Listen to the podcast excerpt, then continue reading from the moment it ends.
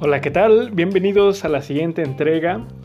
Este, en este caso y en continuación con el tema anterior que es el de glándulas, vamos a abordar un tema a manera de ejemplo para poder entender qué onda con las glándulas y los cortes histológicos del capítulo 16, sistema digestivo, cavidad bucal y estructuras asociadas, que lo puedes encontrar en la página 571 del libro de Ross, 571, y vamos a ver glándulas salivales. Entonces, después de epitelios, vamos a abordar este tipo, este tema, porque es una manera de ejemplificar en cortes histológicos la identificación de glándulas, ¿ok? Entonces, sin más preámbulo, bienvenido, bienvenida. Espero que disfrutes mucho esta clase. Ahora bien, va a comenzar a llover, pero creo que no va a haber conflicto. Entonces, en la diapositiva número 2 encontramos que las glándulas salivales se dividen en dos, las mayores y las menores. Y dentro de las mayores, que son las que vamos a abordar, son las glándulas la parótida, la submandibular y la sublingual. Dentro de las menores encontramos la glándula bucal, labial, lingual y palatina. Para hacer una descripción más detallada diremos que la glándula parótida tiene una ubicación infratemporal y es la más grande, El conducto excretor es un conducto que se llama conducto de Stensen. Este desemboca en la papila parótida. En la siguiente, que es la glándula mayor submandibular, se encuentra anatómicamente en el triángulo submandibular del cuello y el conducto excretor es el de Wharton. Este desemboca en la carúncula sublingual al lado del frenillo. Si puedes, si levantas tu lengua y ahí puedes observar dos orificios a un lado de la carúncula, sabrás que ese es el conducto excretor de Wharton, bueno, su porción final. Y en el caso de la sublingual, se encuentra debajo de la lengua y tiene varios conductos excretores y estos pueden unirse a la submandibular o también pueden no hacerlo. Ahora bien, en el caso de las glándulas menores, tenemos la bucal, la labial, la lingual y la palatina, pero su ubicación es en la submucosa de la cavidad bucal. Entonces, en submucosa de la cavidad bucal existen cuatro, son menores. Mayores tres, menores cuatro. Las mayores tienen sus conductos excretores, esto implica que son glándulas exócrinas, ¿sí? Y los menores son cuatro glándulas, las, las menores son cuatro glándulas. Pasamos a la siguiente diapositiva, entonces, la glándula parótida y la submandibular están fuera de la cavidad bucal. En el caso de la sublingual, esa no. La organización que presentan es en forma de adenómeros. Si no sabes qué es un adenómero, bueno, eh, esta es la parte como si tú inflaras un globo y lo que se infla como tal el globito es el adenómero. Son la porción secretora. Puedes también regresarte al podcast de glándulas, porque ahí sí se, hicimos la descripción más completa. Pero bueno, si no, quédate con esto. Ahora, las glándulas mayores poseen una cápsula que pedicula, es decir, es una cápsula, es tejido conjuntivo que va a recubrir la glándula, pero que también se va a invaginar y va a dividir en lóbulos y lobulillos, ¿ok? Bueno, aparte de esto, eh, la cápsula que invagina también va a contener vasos y conductos excretores. Entonces, a ver, si en un corte histológico a ti te piden buscar un conducto excretor, vete a la parte en donde hay tejido conjuntivo que está dividiendo en lóbulos y lobulillos. También vas a encontrar allí los vasos. ¿sí? Ese es un tip. ¿Por qué, ¿Por qué lo decimos? Porque es un tip que vamos a poder observar en los cortes histológicos. Las glándulas salivales menores no poseen cápsula, ¿ok?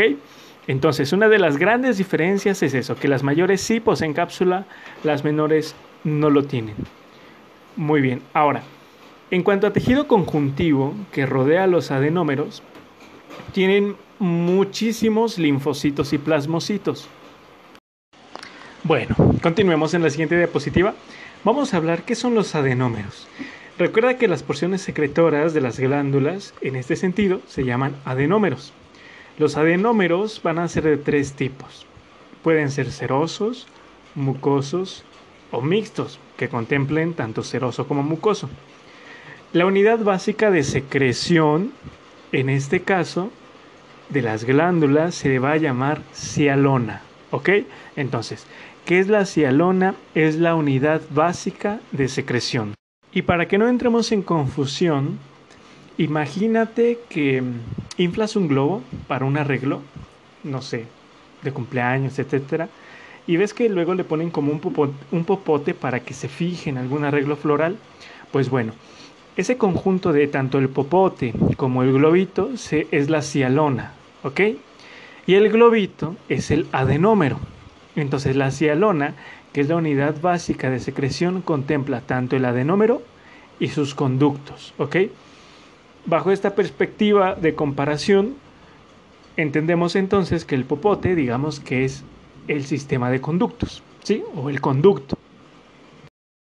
Ahora bien, el adenómero también se le llama ácino, no ácino. Está acentuado en la A, ácino.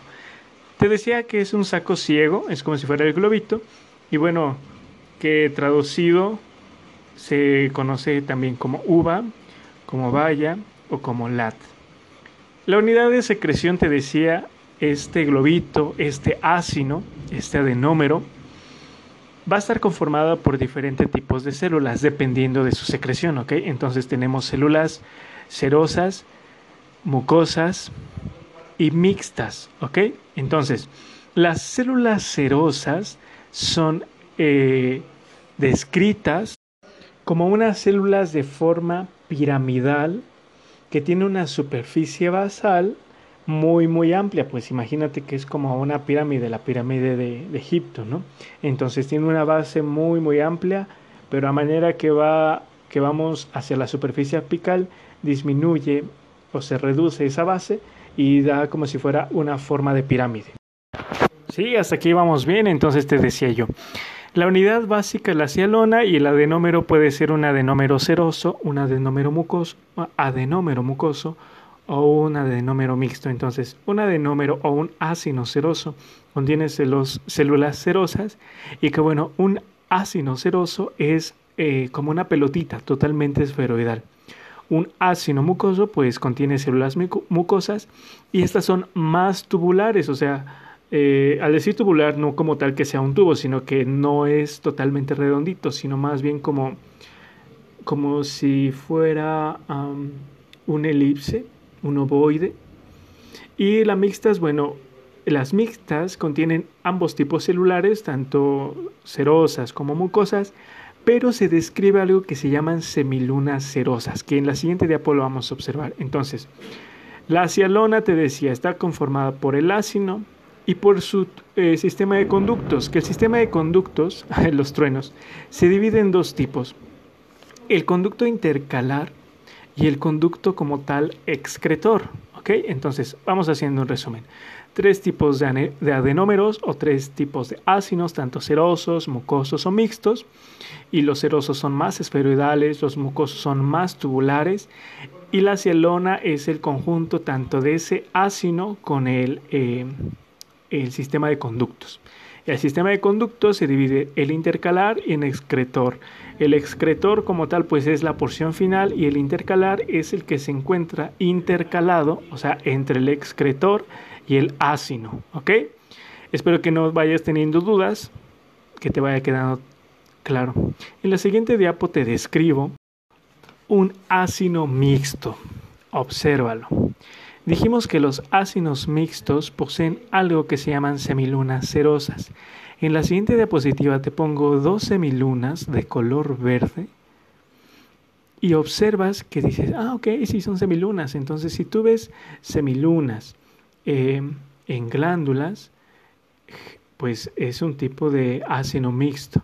Ahí observamos un, uno mixto que contiene tanto células mucosas como células serosas. ¿Cómo sabemos cuáles son mucosos y cómo sabemos cuáles son serosos? Eso lo vamos a ver en las siguientes diapositivas. En la diapositiva número 9 te describo ahora si las células serosas son de forma piramidal. Su tipo de secreción es gracias a gránulos de simógeno y tienen un proceso de síntesis cíclico constante. Ahora, este es algo que te tienes que saber muy bien. Las células serosas tienen pliegues interdigitales tanto en la región basal como en la región lateral, ¿sí? ¿Te acuerdas que eso lo vimos en especializaciones de la membrana de las tres regiones en tejido epitelial? Bueno, aquí es importante. ¿Y por qué? Porque en esas interdigitaciones de la región basal tiene mucha cantidad de mitocondrias. También existen células mioepiteliales entre la membrana basal y la lámina basal que favorece que la secreción pues pueda ser eh, movilizadas al exterior. Recuerda que las células mioepiteliales son células que han sufrido una modificación y que tienen tejido muscular, ¿no? Entonces, al hacer ese tipo de contracción, favorecen a que, bueno, comience a movilizarse esa secreción. Muy bien, entonces ya acabamos de describir las células serosas. Vamos con los conductos excretores. Recuerda que la porción inicial es ese ácido y te decía yo que se continuaba con un sistema de conductos. ¿Ok? Y bueno, este sistema de conductos puede tener hasta tres tipos de segmentos que son secuenciales, que bueno, de, de la porción proximal, digamos que ese popote que está unido al globito, va a ser el intercalar, ¿ok? Es la porción inicial. Si lo tomamos iniciando desde el ácido hacia el conducto excretor, el principal y el primero es el conducto intercalar. Este es un epitelio simple cúbico que posee gran cantidad de anidrasa carbónica. ¿ok? Tanto en las glándulas serosas y en las eh, bueno, los ácidos serosos y los ácidos mixtos secretan bicarbonato y absorben cloro. Es decir, que tiene función de modificación tanto de electrolitos o de los componentes de la concentración de lo que se va a excretar. Ese es el conducto intercalar. El siguiente conducto es un conducto estriado. ¿Ok? Entonces, el intercalar dijimos que es un epitelio simple cúbico. En cuanto a la parte final de los conductos excretores, bueno, recuerda, primero es el intercalar, luego es el estriado y como tal el excretor. Estos son conductos que son los conductos más grandes que desembocan en la cavidad bucal. ¿Te acuerdas que, bueno, primero inicia el intercalar como un tipo de epitelio simple cúbico, se transforma en un cilíndrico simple y a, y a nivel de este eh, se transforma de cilíndrico pseudoestratificado, podemos encontrar este tipo de epitelio ya un, cilíndrico pseudoestratificado o un estratificado cúbico. ¿ok?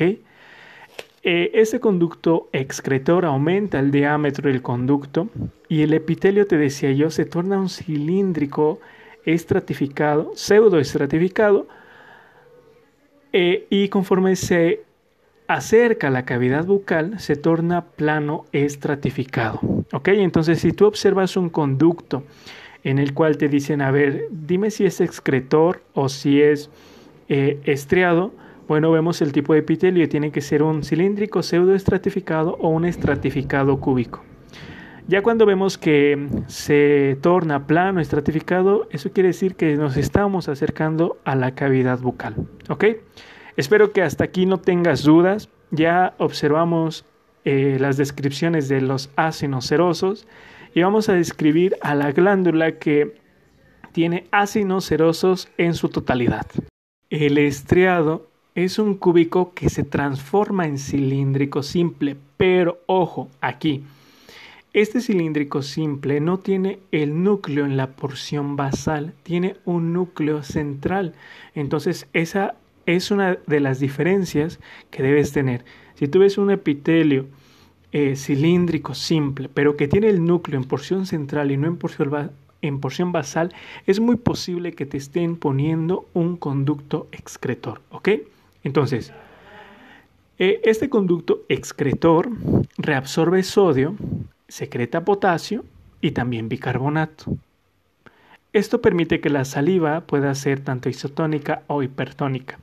Y presenta también repliegues de membrana. ¿Por qué? Bueno, pues porque en los repliegues de membrana, en la porción basal, hay gran cantidad de mitocondrias.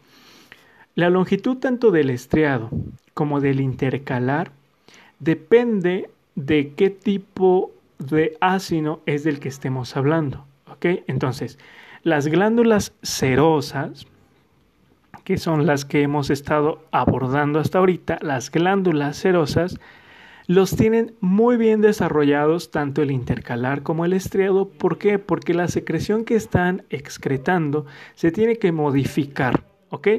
En el caso de las mucosas, los intercalares son poco desarrollados y no presentan conductos estriados. ¿Ok? Eso es muy importante porque si te dijeran, a ver, en esta glándula mucosa, por favor, búscame conductos estriados. No los vamos a encontrar. ¿Por qué? Pues porque no hay. y si te dicen que puedas encontrar un intercalar, ok, sí lo puedes buscar, y, pero es muy poco probable que lo encuentres. ¿Por qué? Porque son muy pocos desarrollados. Generalmente tienen otro tipo de sistema de conductos. Entonces, vamos a iniciar con la glándula parótida, diapositiva número 13 son completamente cerosas. Dijimos que son las glándulas mayores, pero son las más grandes. Su conducto eh, desemboca en la segunda molar superior, ¿ok? Y tiene muchísimos conductos intercalares, al igual que estriados. Y recuerda, las glándulas de composición serosa son las que tienen conductos intercalares y estriados los que tiene de composición mucosa, las de composición mucosa no, ¿ok?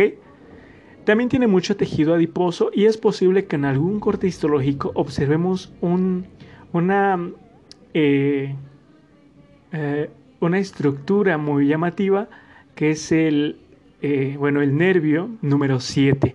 En los cortes histológicos no puede encontrarlo, pero si ustedes ven una glándula completamente serosa con gran cantidad de conductos intercalares, al igual que estriados, mucho tejido adiposo, y ven que hay un filete nervioso grueso, sin dudar esa es glándula parótida.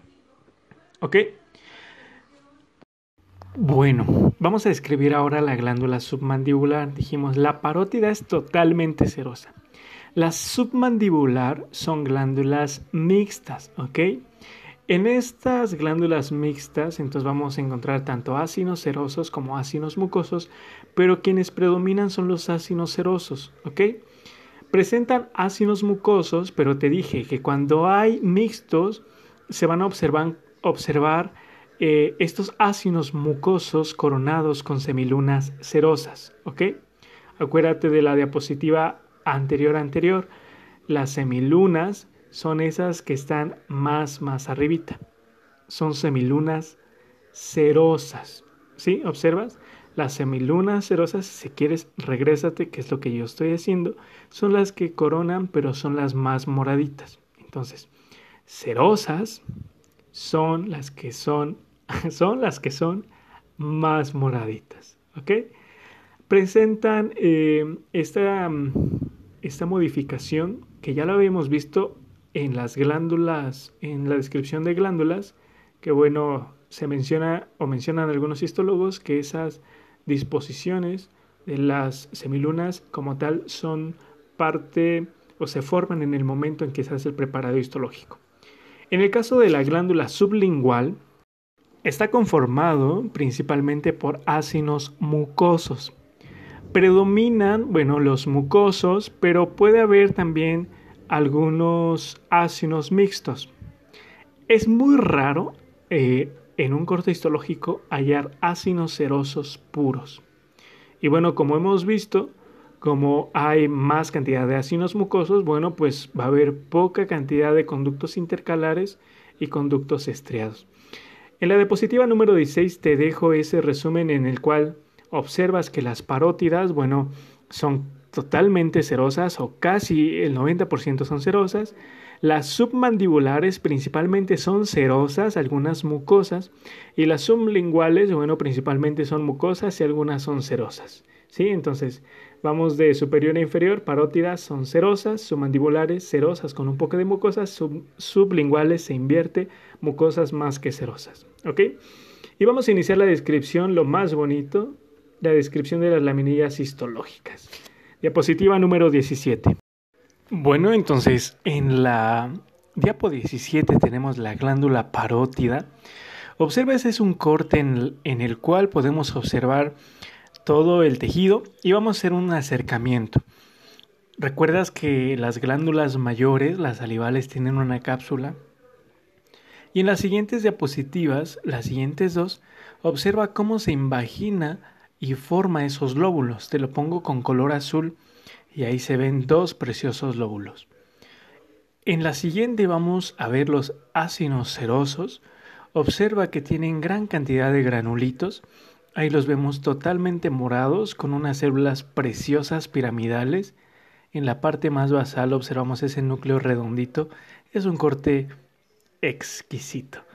Observamos en la siguiente, dijimos que la gran cantidad de, eh, bueno, la composición mayor de la glándula parótida es de ácidos serosos, sin embargo podemos encontrar muy poca cantidad de mucosos.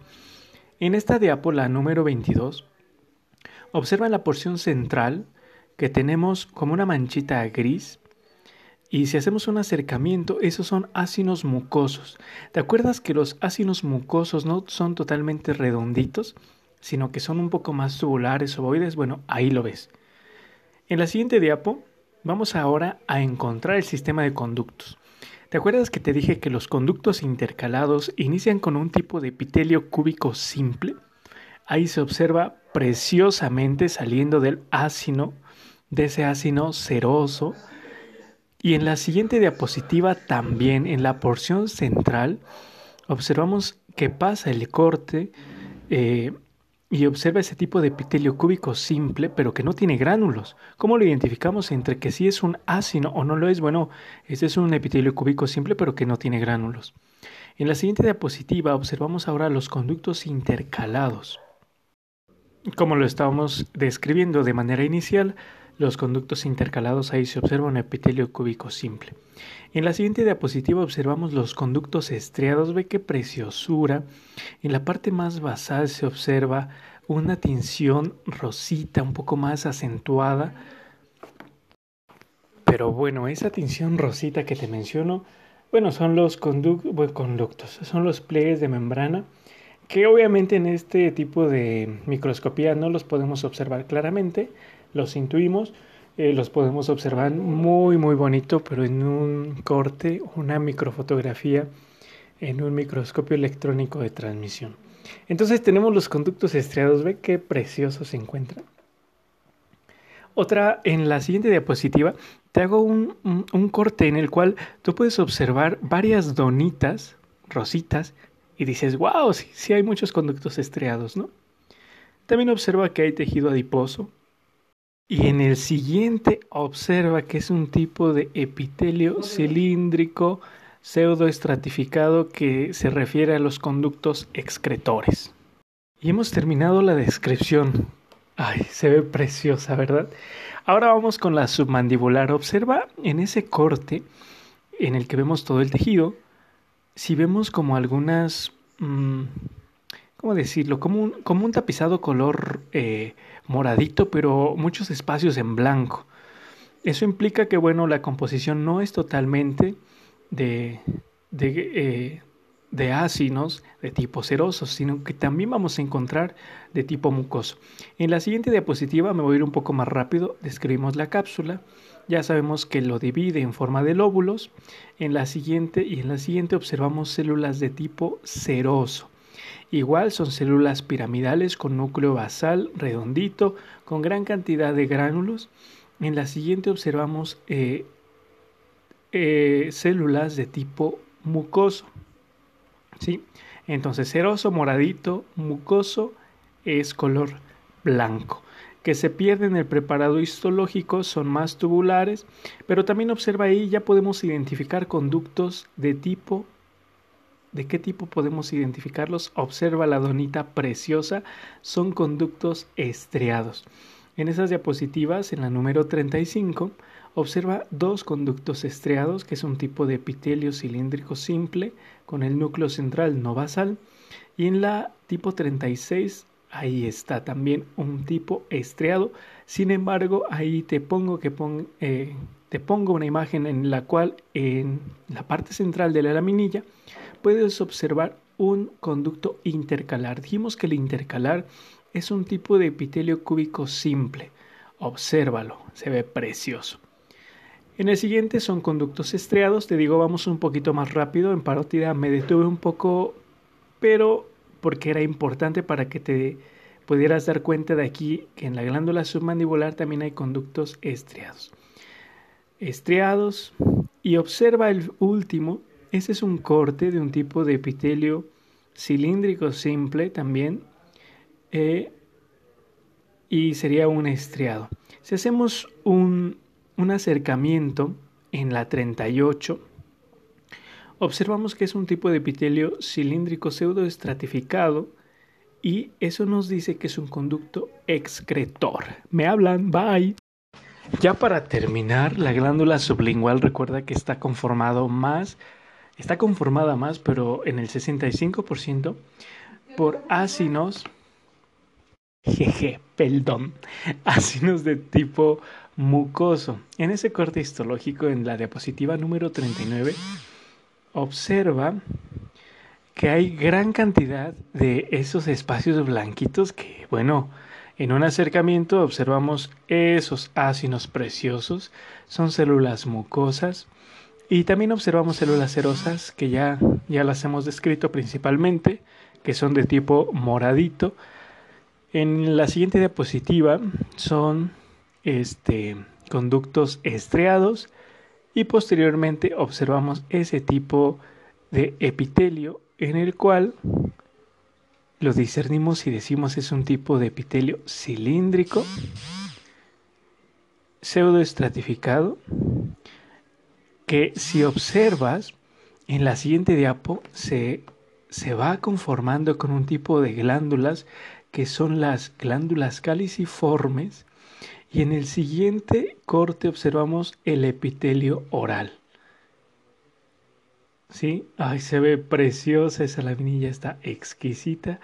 Y bueno, eso es todo. Realmente si te das cuenta, la conformación es lo único que difiere porque histológicamente, bueno, se parecen. Eh, la constitución tanto de ácidos mucosos como serosos es distinta. Sin embargo, pues como están presentes en los tres tipos de glándulas, para poder discernir si, es una submandibular, si es una parótida, si es una sublingual, pues tenemos que ver la totalidad este, del tejido, ¿no? Y, por ejemplo, en la sublingual, si ves epitelio oral, sin dudar es sublingual. En la parótida, si ves un gran filete nervioso y te pueden decir que es el par número 7, sin dudar es parótida, ¿no? Entonces, eso es todo por hoy.